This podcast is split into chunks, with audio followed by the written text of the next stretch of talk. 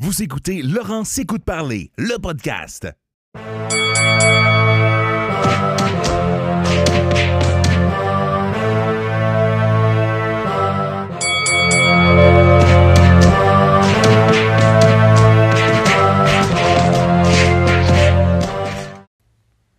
Bonjour, bienvenue déjà au deuxième épisode. Euh, premièrement, le deuxième épisode, je vous avertis, c'est un des deux meilleurs à date. Là. on a, j'ai vraiment mis le paquet. Euh, il va avoir mes prédictions pour 2020. On va avoir une entrevue qui finit plus avec euh, Carl Vaillancourt, qui peut-être l'homme avec le plus de jasette et les phrases les plus longues du monde de la boxe. Je suis très content euh, du résultat du premier épisode. Beaucoup de bons mots. Euh, vous avez constaté que ça prend quelques jours. J'étais surpris. Les avocats de Apple avec euh, le iTunes podcast ont vraiment étudié mon dossier pendant quasiment 96 heures avant d'accepter que mon podcast soit en ligne. On est aussi sur Spotify, nommé le podcatcher et on va être dessus. On, on vraiment, on s'arrange pour que le podcast soit partout. Donc, euh, merci de nous suivre et essayez de partager ou euh, liker parce que ce podcast-là, il y a une chose qui est certaine, il va demeurer gratuit pour toujours. Dossier Arthur Beterbiev, un dossier qui a fait couler euh, un peu d'encre cette semaine. J'ai une théorie sur ce qui va se produire. On a vu premièrement qu'il y a eu un appel d'offres. Euh, rapidement, je vais vous expliquer c'est quoi un appel d'offres. C'est assez simple. Euh, n'importe quel promoteur inscrit dans le monde se pointe avec sa meilleure enveloppe, celle qui est la plus élevée, la met dans un chapeau, puis à une heure précise, exemple midi, tout le monde, on ouvre les enveloppes. Le gagnant, c'est Rock Nation, une firme fondée par Jeezy, mais qui ont été simplement là. Euh, c'est probablement un avocat qui représentait une firme chinoise qui a gagné le combat avec 1,9 et des 1,9 millions et des poussières. Donc, Beterbiev part avec euh, deux tiers de l'argent et un tiers va à l'aspirant euh, Man Long. Ce qui se passe là avec la IBF, c'est que la IBF, c'est la seule des quatre associations qui est basée aux États-Unis, est basée dans le New Jersey. Et eux, ils ont déjà été sous enquête dans les années 80-90. Euh, je vous explique pourquoi. Il y avait un stratagème très intelligent. L'aspirant numéro un, mais c'était le promoteur qui payait le plus. Il y avait un encan. On appelait, on choisissait les 15 premiers aspirants et là, on téléphonait. Vous avez combien à offrir? Euh, moi, j'ai 1 million. Moi, j'ai 800 000. Moi, j'ai 700 000. Et là, on créait l'ordre de 1 à 15 selon euh, les généreux pourboires offerts par les promoteurs. Ils se sont fait prendre, ça a même été, je pense, devant le Congrès américain, et depuis ce temps-là, ils sont très pointilleux que leur règlement. Donc, la IBF, quand tu es champion de la IBF, on te lave jamais. faut toujours que tu défendes contre ton aspirant euh, obligatoire. Ce qui donne des Man Funlong. Ce qui donne, si vous vous en rappelez, des Jean-Paul Mandy. Ce qui fait aussi qu'un jour, Fury et Klitschko se sont battus pour unifier les titres. Et le lendemain, dans les délais, il restait 45 jours pour se battre contre, si on se rappelle, Prince Charles Martin. Il a dit OK, mais moi, je me bats pas. Fury a déclaré Je m'en fous de votre ceinture de la IBF. Elle a cherché d'un vidange, puis il l'a redonné. Euh, des anecdotes comme ça sur la IBF, euh, il y en a il y en a quand même assez souvent. Ça arrive que des boxeurs, surtout les boxeurs qui vont unifier, vont pas conserver la IBF.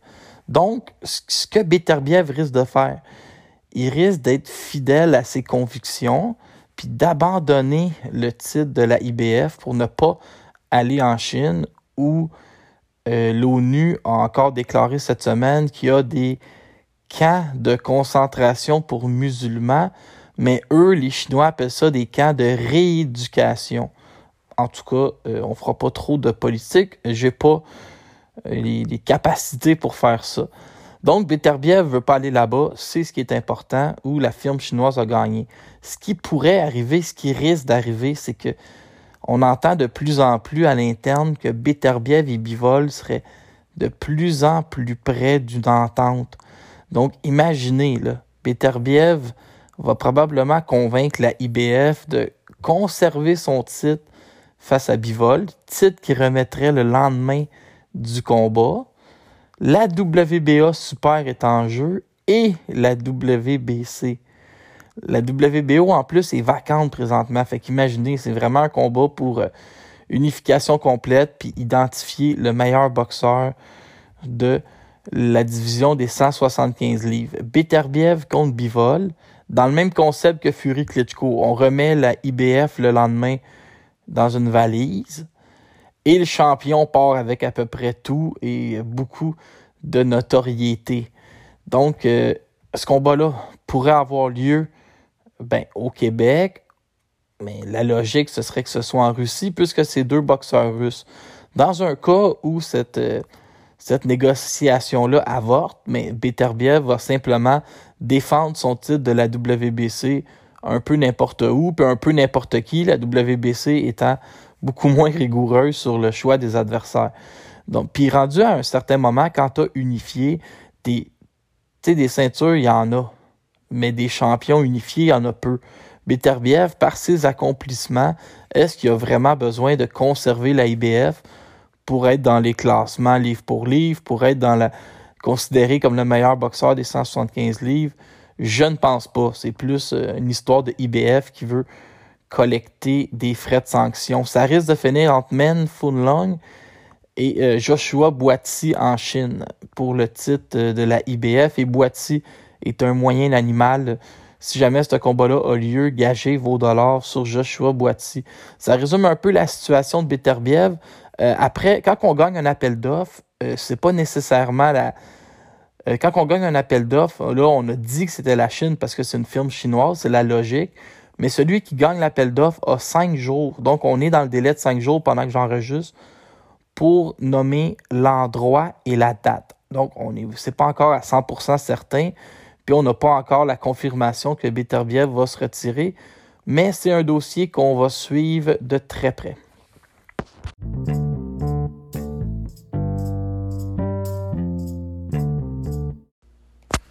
les actualités de la semaine.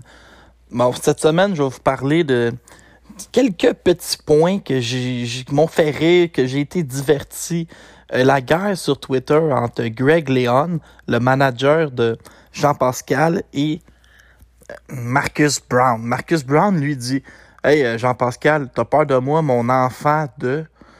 Puis je vais pas terminer ma phrase, je vous laisse la terminer. Puis en même temps, ben, c'est une traduction libre euh, de ma part. Et là, Léon, le gérant de Jean-Pascal, un génie, qui lui a fait faire beaucoup d'argent à Jean-Pascal. Il répond, Marcus, ça fait deux fois qu'on essaye d'aller te chercher pour avoir des combats. Tu réponds pas ou ça te tente pas. Puis là, tu viens d'allumer. Puis ça, c'est quelque chose qui m'impressionne parce que si vous vous rappelez, quand Elider Alvarez a battu Sergei Kovalev, il n'a pas réussi à faire de combat entre-temps. Il n'a pas réussi à monnayer son titre. Kovalev va étirer le six mois complet pour récupérer. Et là, il est venu battre Elider. Jean-Pascal, lui, bat Marcus Brown. Il prie avec une clause de revanche automatique. Et pourtant, se bat contre Badou Jack, ramasse du Floyd Mayweather money. Et là, on ne sait pas où il s'en va. Possiblement une revanche contre Badou ou une revanche contre Marcus Brown, mais il n'est pas dans l'obligation, il n'a pas les bras attachés. Je sais pas si c'est le génie à, à Léon qui a réussi à, trouver quelque chose dans le contrat ou mettre une clause, mais c'est pas comme une. C'est pas écrit dans le ciel que Jean-Pascal doit une revanche à Marcus Brown euh, pour le moment. Les autres actualités de la semaine que je surveille, chez les poids lourds, il y a une. À chaque fois qu'un poids lourd sort publiquement puis dit Ah, je me bats telle date ou euh, j'ai telle télé, tel combat, telle ville, j'ai pas d'adversaire. À chaque fois, le nom de Oscar Rivas est dans le mélange. Depuis qu'il s'est fait voler contre Dillian White, parce que Dillian White était sur euh, des stéroïdes, on, écoute, on le saura jamais, c'est compliqué, mais Oscar, ça l'a rendu sympathique. Et là, cette semaine, c'est Adam Konaki qui cherchait un adversaire. Lui, le Polonais, là, il est trapu, il lance des bombes. Tout le monde le voit contre Andy Ruiz. Mais ce sera pas Ruiz tout de suite. Puis Ruiz, il vient de perdre, il risque de prendre son temps puis de manger un peu. Donc, tout de suite, le nom d'Oscar Rivas est sorti. Finalement, ça s'est joué entre trois boxeurs, Dominic Brazil, Joseph Joyce et Christian Hammer. Et là, c'est Brazil qui aurait obtenu le combat. Quand même intéressant. Vous, tu, tu, vas pas, tu vas manquer ça, un combat entre Brésil puis Konaki.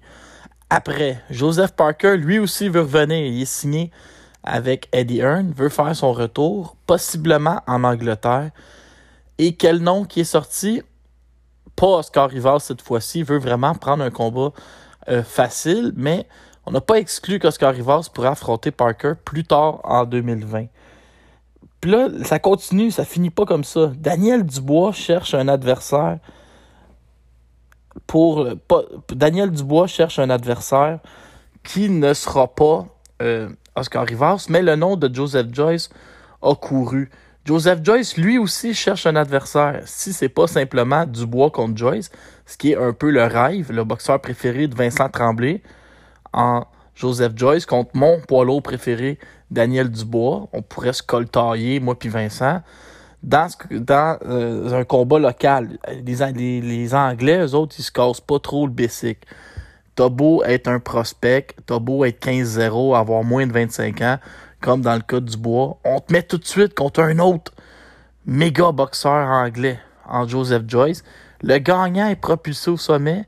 Le perdant, faites-en pas, on va te reconstruire. On a vu à l'époque euh, Chris Eubank a affronté euh, a affronté Billy Joe Saunders. On a vu James DeGale prendre des combats difficiles rapidement. C'est la norme en Angleterre. Et si on perd, c'est simplement un 1 dans l'autre colonne, puis on va te remonter. Donc, Joseph Joyce, s'il ne signe pas contre Daniel Dubois, aurait lui aussi Oscar Rivas dans sa mire parce que tout le monde veut faire ce que Dillian White n'a pas fait, arrêter Rivas et là se propulser en Angleterre. Donc, euh, la morale de l'histoire, Oscar Rivas est sur toutes les lèvres et dans toutes les discussions. Il a juste à bien jouer ses cartes, puis les millions vont tomber du ciel. Euh, on a appris aussi cette semaine que Steven Butler a déjà une date pour un prochain combat. On a appris ça une semaine après son KO au Japon contre Ryota Murata. Au début, je me disais, mais voyons, qu'est-ce qui, qu'est-ce presse, c'est quoi le problème? Puis là, j'ai réfléchi. Je me suis dit, Eye of the Tiger, c'est des professionnels, ils ont fait des tests, il a probablement rencontré des docteurs, il est correct, il peut revenir à 100% dans deux mois. On n'est pas fou. Le matchmaking va être fait bien douillet. On va aller chercher un adversaire qui possiblement vient des 154 livres voire même des 147 livres. On va le faire boxer chez les moyens. On va même peut-être l'appeler à la dernière minute. Puis on va s'arranger pour simplement que Steven reprenne confiance en assomme un. Puis ben, ça va, il va pouvoir mettre le Japon derrière lui et regarder vers l'avant. Steven Butler, là, à 24 ans, c'est comme une recrue au hockey. Là. Il a, il a encore beaucoup, beaucoup de temps et de boxe devant lui. Euh, Batir de son côté, va faire la finale le 25 janvier au casino. On n'a pas d'adversaire. Si vous me suivez, si vous suivez Boxing Town sur Facebook, vous avez, vu que ça m'a pris seulement juste trois jours pour être de mauvaise humeur. J'ai fait une sortie pour dire que j'en avais un peu ma claque, qu'on n'annonce pas les finales. Tu sais, à une certaine limite que ta sous-carte soit pas bâtie à trois semaines d'un gala, ça me dérange pas. Mais là, c'est devenu monnaie courante que les promoteurs québécois nous, nous vendent des galas où tu connais pas l'adversaire en finale. On dit, fais-nous confiance, on va organiser une belle carte. À la limite, c'est vrai que les cartes au Québec, il n'y en a pas eu vraiment de mauvaises. Euh, du côté de groupe Yvon Michel, le, duo Vincent Morin la Sablonnière a réussi à bien matchmaker les galas, puis on avait des combats serrés dans les, leur dernier show. Même chose chez Eye of the Tiger. Il y a des surprises, il y a des bons duels. Je veux dire, la job est faite des deux côtés, mais quand même, moi, tu sais, à une époque où, où j'achetais des billets, mais il faut que tu me donnes une finale complète. Moi, j'ai jamais vu ça, tu sais, ça fait longtemps que je suis là-bas. À l'époque, on annonçait la finale, on montrait le poster, t'as sur le billet, t'avais les deux noms, puis on on complétait avec la sous-carte. Puis là, tu avais des belles surprises. Là, maintenant, on t'annonce un, un, combattant. Euh, fais-nous confiance, on va en amener un autre. Oui, écoute, il faut que ça arrête, là. Faites vos choses comme il faut. Euh, à Québec, Ponomarev, on a nous a annoncé Ponomarev. Écoute, il est sorti dans le monde achetait des billets, achetait des billets, achetait des billets. Puis là, rendu à six jours, ah, ça va être José Carlos de La Paz. Il arrive sur le ring, avait l'air d'un gars en chaloupe, nu-pied. Il, il était pas là. Au moins, là, au moins, fournissez la finale, puis je vais vous pardonner pour tous les combats d'avant. Je suis pas un gars difficile tant que ça. Fait que c'était déjà ma, ma petite sortie, là, ma, ma crisette de 2020. Euh, comme vous voyez, je suis toujours très bon pour me faire des amis, mais c'est pas grave. Dans le fond, euh, c'est le public que je veux protéger. C'est l'acheteur de billets, pas protéger. J'ai juste l'impression, c'est comme, je vais vous donner l'exemple de quelqu'un qui va au cinéma. Tu sais, mettons, je, veux t'amener au cinéma, toi, l'auditeur, à la maison. Puis là, tu me dis quel film on va aller voir? Je sais pas. Tom Cruise qui fait le film. Oui, oui, mais c'est un film d'action, c'est un film. Ben, c'est Tom Cruise. Ben oui, mais tu vas, t'en veux plus, tu sais, tu te pointes pas au cinéma juste en sachant un, acteur, tu sais, on va te donner un synopsis, on va te conter une histoire avant, puis là, tu t'en vas voir le film. Mais c'est un peu ça en boxe, tu sais. Je veux au moins qu'on qu'on me donne l'adversaire, que je puisse voir si je vois que c'est un réel défi, que je peux aller voir son, classement, son box rec, et là, j'achète un billet en connaissance de cause. Tout ce que je demande, c'est des finales. Comme je vous dis, mettez des TBA sur tout le reste, je vais vivre avec. C'était les actualités de la semaine.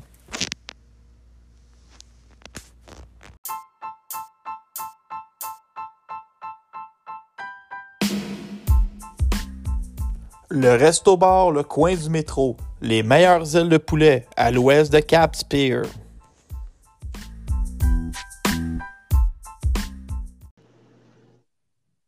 On reçoit un ami personnel, un de mes premiers amis dans le monde de la boxe quand j'ai commencé à couvrir les galas. Au début, c'était le seul qui acceptait de me parler. Carl Vaillancourt. Carl, tu as déjà été euh, boxeur amateur. Veux-tu nous raconter ça euh, brièvement? Ouais, écoute, ça, remonte à quelques années, tout ça, euh, Laurent. Euh, effectivement, j'ai boxé là, de 2000 environ 2001 à 2009. Plus sérieusement, avant de me retirer, j'ai par la suite donné quelques cours de boxe, surtout à l'Université du Québec à Montréal, pour finalement finir comme juge officiel, ceux qu'on a eu tant. Non, blague à part, euh, c'est ça. Je donne beaucoup à mon sport. j'ai bien aimé boxer et aujourd'hui, bon, ben, je me retrouve derrière le ring à, regarder euh, nos athlètes performer là, sur la scène provinciale et nationale. Donc, euh, euh, c'est ça. C'est un peu ça le, cursus, mon cher Laurent. tu es beaucoup trop humble pour dire que tu as déjà battu Ayaz Hussein, qui est ton, ton gros fait Oui. On s'est battu, effectivement. On s'est effectivement battu contre aux qualifications canadiennes où j'avais été représenté le Québec au championnat canadien en 2008, je crois, de mémoire. Écoute, il faudrait que je retourne voir, mais effectivement, dans ces années-là, j'avais représenté le Québec avec notre ami Sébastien Roy. On était dans la même catégorie. On avait deux représentants du Québec. Surpris parce que je suis un peu surpris parce que Sébastien Roy, 6 pieds, Ayaz Hussein, 5 pieds 11, puis Carl Vaillancourt, à peu près 5 pieds 5. Tu devais être un, un petit fatigant qui rentre à l'intérieur, j'ai l'impression. Oui, effectivement j'étais plus physique euh, à l'époque. Aujourd'hui, euh, je travaille sur mon physique. C'est différent. Après ça, Carl, tu es devenu, euh, ben, on peut le dire, un journaliste. Oui, effectivement, j'ai travaillé comme journaliste durant deux ans et demi à peu près, avant de, me retirer de, de, la profession pour aller vers d'autres horizons, mais je suis toujours resté actif quand même auprès des collègues. Ben, comme dirait ma, ma, grand-mère encore, a toujours un commentaire à chaque épisode. Un diplôme, c'est pour la vie. Oui, tout à fait, Laurent, effectivement. Carl, euh, tu es impliqué maintenant, c'est ça, tu es devenu un juge, ceux qu'on détestait, mais sont combien utiles à l'entour du ring?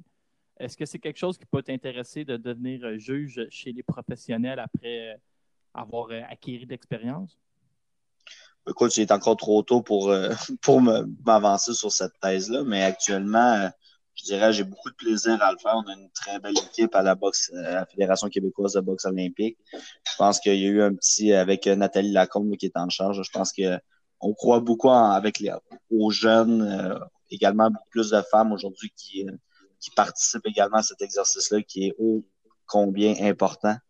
Donc, je dirais qu'actuellement, beaucoup de plaisir à le faire. Si ça reste comme ça, ben écoute, ce sera une question à laquelle j'utiliserai à, à, travers les années, mais je suis encore bien jeune et j'ai encore beaucoup de croûte à manger aujourd'hui. Ben, tu as l'air jeune, en tout cas, la dernière fois que je t'ai vu. Euh, c'est quoi ton opinion un peu sur euh, la boxe québécoise en, en, 2020? Parce que là, on enregistre en 2020. Je sais que tu es quelqu'un qui suit tout ce qui se fait sur la boxe. Comment tu trouves ça, la boxe au Québec en 2020, ton constat? Ben écoute, je pense que c'est très prometteur. Déjà en partant, on a une belle visibilité de la boxe de plus en plus. Écoute, est en pleine santé. On a grâce à des blogs comme Boxing Town, puis euh, euh, pas de gants également. Il y a plusieurs blogs, il y a plusieurs journalistes également. Là, je pense à Francis Parquin, RDS, Mathieu Boulay au Journal de Montréal, euh, qui s'implique énormément pour faire connaître de nouveaux athlètes, pour parler des histoires qui nous intéressent. Donc, je pense que la boxe est sur une pente ascendante. Ça fait déjà quelques années. Aujourd'hui, ben, c'est sûr que, écoute, euh, on a beaucoup de boxeurs qui se positionnent de façon à être euh, parmi les meilleurs au monde. Euh, est-ce qu'on aura des champions du monde en 2020? C'est une excellente question. C'est pas quelque chose qui est évident. Aujourd'hui, ben, écoute, on a... on en a déjà trois, Carl. On peut les commencer par les conserver. Oui, mais écoute, euh, est-ce que j'en fais, est-ce que ce serait des, est-ce que pour moi c'est des Québécois? Écoute, euh, ce sont des produits qui sont venus s'établir au Québec dans certains cas. On a Marie-Ève qui est un produit local.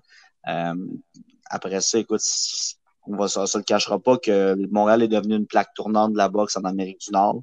Plusieurs boxeurs viennent s'établir ici dans le but de bâtir une carrière professionnelle. C'est un peu le cas qu'on a eu avec Arthur Beterbiev, qui est champion du monde actuellement. Toutefois, euh, Arthur Beterbiev, euh, son pays d'origine, c'est la Russie. Il a été formé là-bas, euh, sans rien enlever à Mac Ramsey, qui est un excellent entraîneur. je pense que Arthur, peu importe l'endroit où il allait s'établir, il serait devenu champion du monde par le fait même. Donc, écoute, c'est positif. ça amène d'autres jeunes talents comme les Sadridine Akhmedov, euh, Léa Artem bravo, bravo, recruteur en chef qui est capable d'aller chercher des, des Beterbiev. Puis à la limite, c'est probablement Beterbiev qui euh, a fait le, le, speech de vente à Arslanbek Makhmoudov pour l'amener ici. Tout à fait. Euh, on, va, on va le prendre. Je t'ai donné un petit devoir, Carl, même si tu es dans la période du jour de l'an. Je t'ai demandé de me trouver euh, je pense que c'était six combats, un peu mélangés, l'international, féminin, le local. Je veux savoir six combats que Carl Vaillancourt aimerait euh, voir en 2020. Écoute, euh, je vais citer un grand politicien, Justin Trudeau, qui a dit parce qu'on est en 2020, j'ai décidé d'acheter deux combats qui sont 100% féminins. Donc, six combats masculins, deux combats féminins que je veux voir. Je vais d'abord commencer avec mesdames parce que c'est celle qui, je vous dirais, euh, vont mettre la boxe féminine au monde euh, au Québec en, 2020. Ça a déjà été fait pour une d'entre elles en 2019. Je parle ici, bien sûr, de Marie-Ève Dicker. Écoute, Marie-Ève Dicker, qui est championne du monde, euh, invaincue chez les professionnels, qui roule sa bosse tranquillement, pas vite. Écoute, elle fait connaître la boxe féminine au grand public. Et ça, je pense que c'est super important si on veut voir de plus en plus de femmes s'établir en boxe professionnelle et bâtir des carrières et devenir des figures de pro un peu de ce sport-là ici à l'échelle québécoise et même internationale. Qui je voudrais voir affronter Dicker? Un seul nom. Écoutez, ça serait tout un combat. Cecilia Braikus, la Norvégienne, qui est championne du monde dans la catégorie sous Dicker. Moi, je m'attends que Braikus, écoute, elle a affronté toutes les meilleures boxeuses de sa catégorie dans la catégorie inférieure. Elle a remporté tous ses combats, 36-0. Est-ce qu'elle va faire le saut une catégorie plus haute? C'est ce que j'ai l'impression. Moi, je pense que tranquillement, si Dicker continue sur sa lancée, gagne un combat ou deux, vers la fin de 2020, on pourrait assister à un choc de titan entre la championne du monde, Marie-Ève et la championne du monde, Cecilia Braikus, dans la catégorie inférieure. Une unification des titres, peut-être. Écoute, ça, ça serait, je pense, très intéressant pour la boxe québécoise, mais également pour la boxe féminine en soi. Euh, est-ce que Dicker pourrait battre Braikus? Écoute, elle aura l'avantage du poids, l'avantage peut-être physionomie. euh, de la physionomie, mais euh, Bracus, c'est toute une boxeuse très redoutable. Je pense que techniquement, elle est supérieure. Bracus, Carl a, vieilli aussi là, dans, les, dans les derniers mois, sauf que là où je vais être obligé de, de, me faire un peu l'avocat du diable, c'est que Bracus a signé avec Dazone, euh, possiblement pour faire un super fight avec euh, Cathy Taylor. Euh, Bracus est aligné et il y a beaucoup de monde qui l'ont dans son viseur. Là. Ça, ah, c'est sûr. Il va falloir peut-être que Marie-Ève fasse un, un stun pour essayer de se rendre à Bracus. On aimerait ça entendre ton deuxième combat. Chez les femmes, combat de championnat du monde, Kim Clavel. J'avais dit fin 2019, et là, je vous dis pour l'été 2020. Euh, voici mon souhait. Face à l'Argentine, l'Argentine, euh, Evelyn Nazarena Bermudaz. Euh, écoute, c'est une boxeuse qui a roulé sa bosse 12-01, boxeuse assez coriace, mais boxeuse qui est lente, qui est un peu large dans ses coups. physique. un combat qui serait sur mesure pour Kim Clavel. Et on sait que son entraîneur, Daniel Bouchard, euh, s'était battu elle, en championnat du monde. Et où ça avait eu lieu, euh, Laurence, si ta mémoire est bonne? En Argentine. Et voilà. Donc, ce serait une belle occasion, je crois, en 2020, que Kim Clavel venge la défaite de son entraîneur de, à, l'époque. Daniel Bouchard avait perdu au début des années 2000 en Argentine. Là, on pourrait avoir un, choc de titan, 115 livres, Kim Clavel contre Nazarena Bermudaz. Et je pense que c'est à la portée de Kim Clavel qui fait partie, sans l'ombre d'un doute, du top 10 mondial euh, chez les, dans sa catégorie de poids. Donc, il euh, faudra voir, mais euh, je suis persuadé que avec la maturité physique que Kim a acquis au cours des 12 derniers mois, on le voit que physiquement, elle est beaucoup plus forte. si elle était chez les amateurs à 112 livres, j'aurais aimé énormément voir une finale Kim Clavel contre Mandy Bujold pour la qualification olympique. Je pense que tout le monde aurait aimé ça. Peut-être un jour chez les pros, Carl, je vais te demander euh, de commenter un peu moins chaque combat parce que tu vas, on va défoncer complètement l'épisode. Ton prochain combat, s'il vous plaît. On parle chez les hommes. Écoute, un combat que moi, j'adorerais voir euh, Yves Junior Ulysse contre Mathieu Germain. L'intelligence oh, de Germain et les habiletés de Yves Junior Ulysse. Et ça, je pense que ce serait peut-être le combat le plus spectaculaire entre deux Québécois depuis les 10, 15, 20 dernières années. 20 dernières années, Carl, ce combat-là, à toute fin pratique, n'avait pas de sens euh, il y a un, mois et demi. Maintenant, avec la défaite d'Ulysse, la défaite de Germain, les deux sont sortis d'un classement. Les euh, sorties des classements, les champions sont occupés. Moi, je milite pour qu'on s'en aille vers ça, puis qu'on relance un peu la boxe au Québec avec des duels comme ça. Ton prochain combat? Custio Clayton contre Michael Zuski. Deux boxeurs à 147 livres. Ça sera un véritable choc de titan. Probablement deux des gars qui cognent à la porte d'un combat de championnat du monde chez les 147. Euh, 34 victoires, une défaite. Clayton invaincu. Euh, Clayton, chez les amateurs, est allé à un combat d'une médaille olympique. Je pense qu'on aurait tout un duel technique, tactique, euh, un, un choc qui se rendrait fort probablement à la limite. Moi, je vois ce combat-là. Si tu regardes les classements, les deux sont collés à WBO, sont euh, à peu près, classés pareil. Je vois ce combat-là en aspirant obligatoire ou euh, dans un mini tournoi pour devenir aspirant obligatoire. Pourquoi pas euh, à Toronto devant 15 000 personnes ou ici devant beaucoup de monde aussi. Ça, c'est Carl, ce combat-là, il faut, absolument qu'il arrive dans le prochain 24 mois. Et ton dernier combat local, s'il te plaît. Écoute, un, gars qu'on est habitué, Brandon Cook, l'Ontarien, qui avait infligé une correction à Steven Butler il n'y a pas si longtemps que ça, contre un certain Clovis Drolet, qui est, j'ai vu, là, je l'ai vu il y a à peu près deux semaines. Écoute, 154 livres est devenu facile pour Clovis. Quand même un gars qui boxait à 165 chez les amateurs. Euh, écoute, il y a l'alimentation number one, la santé physique. Écoute, euh, Clovis Drolet, là, pour ceux qui le connaissent pas, là, moi, je l'appelle le marteau.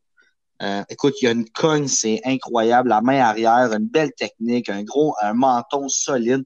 Euh, c'est un gars qui va grimper les classements en 2020 et qui va être là, je vous dirais, 2021, là, euh, pas loin d'un combat éliminatoire de championnat du monde. mais Carl Clovis, c'est quasiment dur à croire qu'il paye 154 livres. C'est une moyenne pièce d'homme. Il a les épaules larges. Il est bâti, il est bâti épais. En tout cas, Clovis, Moi, j'en reviens pas. Puis c'est vrai qu'il y a de la facilité à faire 154, mais c'est un réel danger pour n'importe Oh. qui au Canada présentement à 154 livres. Moi, je vous vends un punch. Brandon Oui. Cook ferait pas à la limite contre Clovis Drolet. Et on, on est d'accord. On commence tes combats à l'international. Je t'ai demandé d'en choisir trois. Ton premier. Écoute, euh, moi, c'est une catégorie que j'adore parce que c'est explosif, c'est rapide, ça lance du volume. Euh, chez les 115 livres, Naoya Inoue, qui est champion incontesté, le japonais, contre Luis Neri, un autre boxeur mexicain vaincu, un gars qui a pas peur de se faire punir, qui va rentrer à l'intérieur, qui va travailler énormément. Écoute, ça, ça sera un choc de titan à 115 livres. Euh, il y a de très bons boxeurs, mais ça, c'est le combat que je vous dirais, là, assoyez-vous parce qu'on en a pour 12 rounds, puis on en a pour au moins 2000 coups de poing dans ce combat-là. Ça, Carl, si ça arrive, là, ça va, être, ça va être épouvantable. Et la dernière performance de Inou qui se rend euh, près de la limite, ça, ça peut permettre à un gars comme Louis Neri d'accepter ce combat-là qu'il n'aurait peut-être pas accepté il y a deux mois. Ton prochain Ah, fait. combat. Et le pire là-dedans, là-dedans, là, c'est que je me demande si les deux empocheraient pas loin d'un million. À quel point que la boxe est un, est un, un outil de marketing incroyable pour les gros cogneurs, pour les knockouts. Et ça serait probablement un des combats les plus spectaculaires de l'année.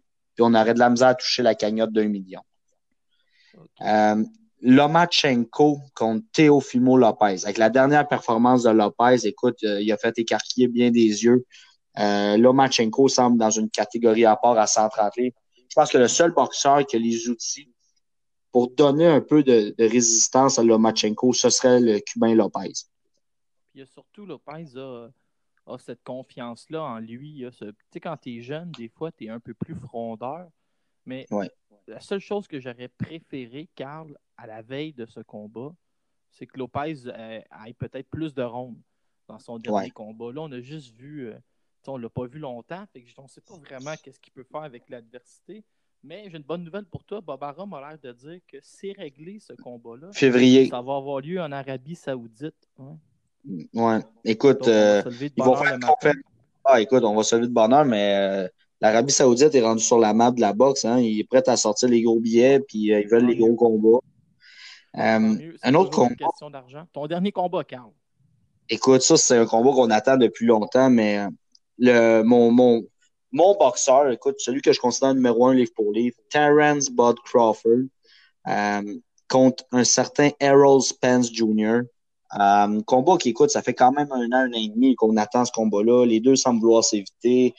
Euh, Spence a refusé une offre de Crawford parce qu'il disait que c'était pas suffisant. Crawford, pas de l'air plus intéressé qu'il faut à affronter Errol Spence. À 147 livres, euh, ça, ça serait toute une bataille. Puis si c'est pas le cas, Spence refuse, Manny Pacquiao à 147 livres contre Crawford, je pense qu'on pourrait faire sauter la banque du côté de l'Américain, le protégé de Warren Buffett, que j'aime appeler, parce que les deux gars viennent de la même petite ville aux États-Unis. Puis je pense que Buffett n'a pas manqué un des combats de Crawford au fil des ans. Warren, Bu- Warren Buffett, pour ceux à la maison, c'est l'homme le plus riche du monde, ex aequo avec mon ami Régent Tremblay. Ouais, ouais. Mais Régent est beaucoup plus sympathique. Ça va être Beaucoup de voir, par sympathique. exemple. Ouais, oui, Régent est très sympathique. Ça va dépendre, Carl. Il va falloir que Spence, je pense, fasse un combat de retour. Là. Tu peux pas risquer de. Tu peux pas te fraiser en Ferrari puis revenir euh, tout de suite contre Terence Crawford, mais. T'as raison, t'as raison, Laurent. quand même en forme, mais fin 2020, peut-être, pourquoi pas. Carl, merci d'avoir été là et je vais tout de suite te donner d'autres missions là, pour euh, le podcast. Euh, je sais que tu es un expert en boxe olympique. J'aimerais que tu nous prépares des petits portraits sur nos euh, représentants canadiens. Les- ça va se dessiner dans les prochains, prochaines semaines et mois. Donc, je te mets là-dessus, Carl. Écoute, euh, je serai au poste pour le mois de mars. Ça sera les qualifications olympiques continentales des Amériques. Puis euh, j'aurai un portrait de nos représentants canadiens prêt pour toi, mon cher Laurent. Merci, on se reparle en mars. En mars. Bye.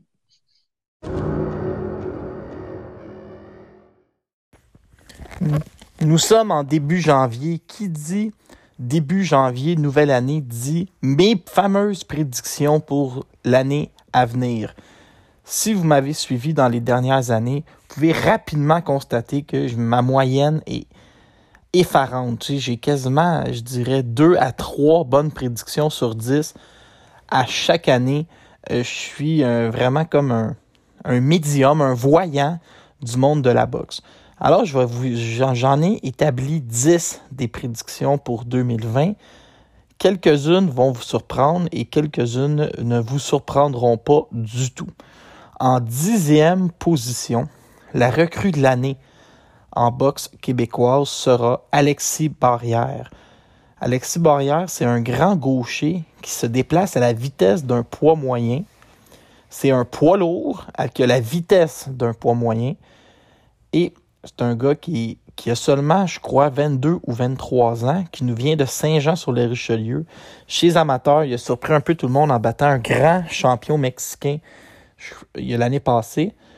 Et il va être euh, sous euh, l'emblème de New Era Promotion euh, qui appartient à Yann Pellerin. Devrait faire ses débuts pro en février de, cette année. Donc, on parle d'un nouveau poids lourd qui va venir s'ajouter au mélange des autres. En neuvième position, un autre poids lourd, Eugénie Romanov, rentrera par la grande porte au Québec, va revenir rejoindre Eye of the Tiger Management. Romanov, c'est le dernier russe à. Non, le dernier boxeur à avoir vaincu Deontay Wilder. C'est un russe de 34 ans qui appartient maintenant au top 20 de BoxRec, mais qui est un peu malheureux chez lui, qui trouve que les choses vont pas assez vite et qui voit ses frères d'armes, Artem Oganesian, et un autre boxeur russe dont le nom m'échappe chez Eye of the Tiger connaître du succès. Il voit que Camille Stéphane investit beaucoup d'argent sur eux, est capable d'aller faire des grandes choses déjà et de créer de la visibilité pour Arslanbek Makhmoudov. Donc lui, dès que son contrat va être fini, va se faufiler au Québec et il va devenir euh, va donner peut-être euh, le boxeur le plus près d'aller au, au, championnat du monde dans nos poids lourds. En huitième position, Yvon Michel va rester tranquille toute l'année et vers le mois de octobre ou novembre, va exploser et va signer trois boxeurs sortis des Jeux olympiques.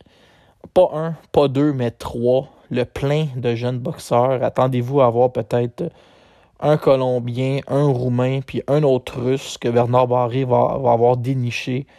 Et ça va lui permettre de continuer à rêver à la, à la ben, rêver prochaine génération de champions puis aux prochaines années en septième position. Elander Alvarez va retourner en combat de championnat du monde.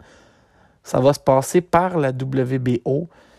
On sait que Canelo Alvarez a abandonné son titre. Lui, Elander va se faufiler, va vaincre Michael Seals le 18 janvier prochain. Après ça, il va être parachuté dans le top 5, va accepter un peu euh, d'affronter n'importe qui pour aller en aspirant obligatoire et finalement aura un combat de championnat du monde selon ma boule de cristal contre Gilberto Ramirez, le Mexicain, autour du mois de juillet et pourquoi pas à Québec avec Top Rank. En sixième position, une première mauvaise nouvelle. Michael Zuski, lui, n'aura pas son combat de championnat du monde contre Terence Crawford. Crawford, surtout, qui vient de se faire euh, aller la marboulette, comme quoi euh, Davis prenait des adversaires faciles. Même si je ne veux pas dire que Zuski est un adversaire facile, il n'y a pas encore la notoriété. Il n'y a pas encore les. Il n'y a pas dans les dernières années, dans sa séquence de 8 victoires, des gros noms qui lui permettent de rêver à Crawford. Puis Crawford, s'il prenait Zuski à ce stade-ci, se ferait vertement critiquer. Zuski a besoin de trouver un combat contre quelqu'un dans le top 5 s'il veut aspirer après à aller en championnat du monde en cinquième position. Et là, je vais vous surprendre, je vais même vous jeter littéralement au sol les gens à la maison. Arthur Beterbiev et Yvon Michel vont être réunis pour une seule soirée. Ce qu'on a dit, j'en ai parlé plus tôt dans le podcast, on a dit à Arthur, tu te bouches le nez. C'est la Chine ou c'est le Québec? Et tu vas travailler avec Yvon Michel une dernière fois. Ils ont probablement dit si tu veux pas le voir, tu le verras pas, mais on a besoin de lui en copromotion. C'est lui qui a les réseaux de télé ici, c'est lui qui a les alliances, c'est lui qui a les commanditaires. Donc, ça va être au centre Vidéotron en mars avec Yvon Michel. C'est ma prédiction. Pourquoi pas contre Dimitri Bivol si ça peut se concrétiser ou contre un aspirant à la WBC. Parce que du côté de Bob Arum, on a été assez clair. Euh, Beterbiev, il va se dire qu'on a vendu 2000 billets. On va essayer des nouveaux marchés avec lui. Des marchés qui sont plus naturels. Les deux marchés, c'est la Russie ou c'est le Québec. Donc, on ne peut pas aller euh, Beterbiev faire le tour des États-Unis. Euh, malheureusement, il ne vend pas, puis il vendra possiblement jamais. En quatrième position, David Lemieux sera impliqué dans le combat de l'année face à Chris Urbank Jr. David Lemieux s'est rendu accessible. Il a eu l'air d'un gars qui était battable à 168 livres. Et ça, c'est la meilleure nouvelle. Il y a plein de matchmakers à travers le monde qui vont chercher des adversaires. On va leur dire, ça prend des gens crédibles, ça prend des gens connus. On veut faire un statement. Tu veux faire un statement? Ben, pas David Lemieux. Passe le KO plus vite que que Golovkin, puis devient le deuxième à l'arrêter par KO. Fait que ça va, le troisième à l'arrêter par KO, fait que ça va se battre aux portes pour affronter le mieux. Ça peut être euh, Callum Smith en Angleterre, mais pas à cause qu'il mesure 6 pieds 3, il est moins intéressant. Donc le nom qui me vient en tête, moi, c'est Chris Eubank Jr., un gars qui est facile à haïr, qui veut boxer maintenant en Amérique du Nord, qui est rendu chez les 168 livres. Pour le mieux, c'est aussi un adversaire qui vient des moyens, à qui il ne va pas concéder de gabarit. Ça devient un match-up, euh, pour moi, là, un match-up naturel, puis deux gars qui frappent fort, qui frappent à répétition. Si jamais ce combat-là arrive, là, c'est déjà étiqueté combat de l'année dans mon livre. En troisième position, le sprint le plus intense n'aura pas lieu aux Olympiques, mais vers Trois-Rivières. Je vous annonce que dans les journaux locaux, ça va finir par atterrir dans le Journal de Montréal. On va voir Yvon Michel et Camille Estéphane s'obstiner à savoir qui a assez de billes pour ouvrir le, nouveau Colisée de Trois-Rivières. D'un côté, on va avoir Michael Zouski, on va avoir Simon Kane. De l'autre côté, euh non, Jordan Balmire, excusez-moi, je suis un peu mêlé aujourd'hui. Jordan Balmire et Simon Kane. De l'autre côté, Yvon Michel va arriver avec Michael Zuski. Là, on va faire des propositions. Est-ce qu'on est capable de euh, accrocher une télévision avec une offre? Et là, ça va être l'ouverture du nouveau centre à Trois-Rivières. Ça va être une grande fête. Puis attendez-vous à un tailgate d'or, un gros party. En deuxième position, Yves Ulysse et Steven Butler se trouveront des nouveaux entraîneurs. Le, qui? Je le sais pas. Attendez-vous à ce qu'un des deux aille faire euh, probablement une visite aux États-Unis dans les prochains jours pour soit passer une entrevue ou soit se faire passer en entrevue. Si on parle d'un coach qui a une grande réputation, c'est plus lui qui va passer notre boxeur en entrevue que l'inverse. Mais attendez-vous, les deux gars viennent de subir la défaite. C'est deux boxeurs sur qui Camille et Stéphane ont investi énormément d'argent un qui est signé. Les deux sont avec Golden Boy. Des gros investissements. C'est un peu eux qui sont devant la charrette de Eye of the Tiger. Attendez-vous à des changements.